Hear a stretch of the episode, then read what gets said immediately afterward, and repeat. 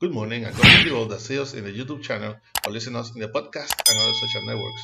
I'm your brother in Christ, Pedro Ayala servant of God for His grace, and I belong to the Pentecostal Church of Restoration Holiness Love Inc., who pastors and directs our beloved pastor Maribel Núñez Molina.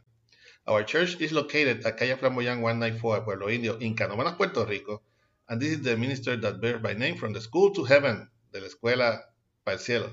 We will be using the Holy Bible app that you can get free of charge on both the Android platform and the App Store. The verse of the day is in Isaiah 54 17. Isaiah 54 17. This is the International Standard Version and reads like this The powerfully Word of God is read in the name of the Father, the Son, and the Holy Spirit. Amen. No weapon that is forged against you will be effective. This is the heritage of the Lord's servants, and their rightness for me, says the Lord.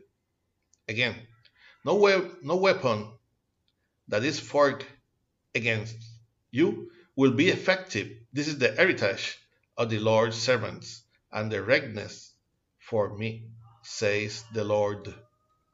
Please God, continue blessing your already blessed word. Jehovah's eternal love for Israel. Isaiah, one of the elder prophets of the Word of God, brought a refreshing message full of optimism to Israel, God's people.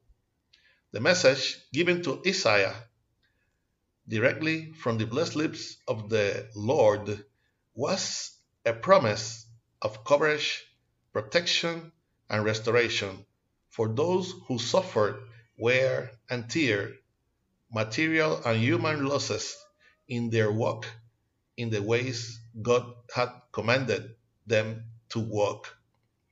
Similarly, they were given the news that despite having been upset with their people because it was it that walk, there were moments that they deviated by letting themselves be seduced by sin. God heard their sincere repentance, forgiving them and leaving behind their anger with them. We, the children and servants of God, are part of that Israel, and they are equally, equally exposed to temptation, to be blinded by the enemy, and not to exercise our own dominion in situations that our flesh is equally seduced. In the face of this weakness and susceptibility, we have every day asking Heavenly Father for forgiveness and mercy for those things we are aware that we have failed Him, like once we ignore that we have offended the Lord. The Lord tells us at this hour that His love for His people is eternal, yet we cannot provoke His warrant.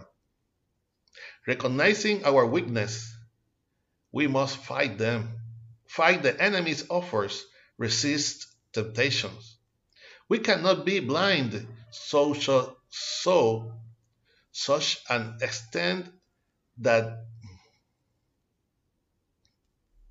the Lord tell us in this hour that his love for his people is eternal, yet we cannot provoke his warrant.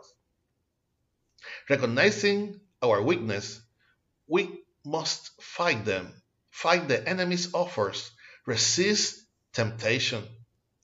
We cannot be blind to such an extent that we deviate from the path to holiness that the Lord wants for us. Amen. I hope that this short exhortation will serve as a reflection and strength to your life in this morning that the Lord has made. For prayer, send message to our email, ministerio de la escuela para el cielo at gmail.com. You can also get us on YouTube and listen us in the podcast on Facebook. Remember to like and share us to support this ministry. If you have not already did subscribe to this channel where from Monday to Friday we will give what we have received by grace. This was your brother in Christ, Pedro Ayala Ayala, servant of God for his grace, and we will see each other in the next year if Christ has not come to seek us as a church yet, hoping that our pray and prayers to the Creator comes from the school to heaven, de la escuela al cielo. God bless you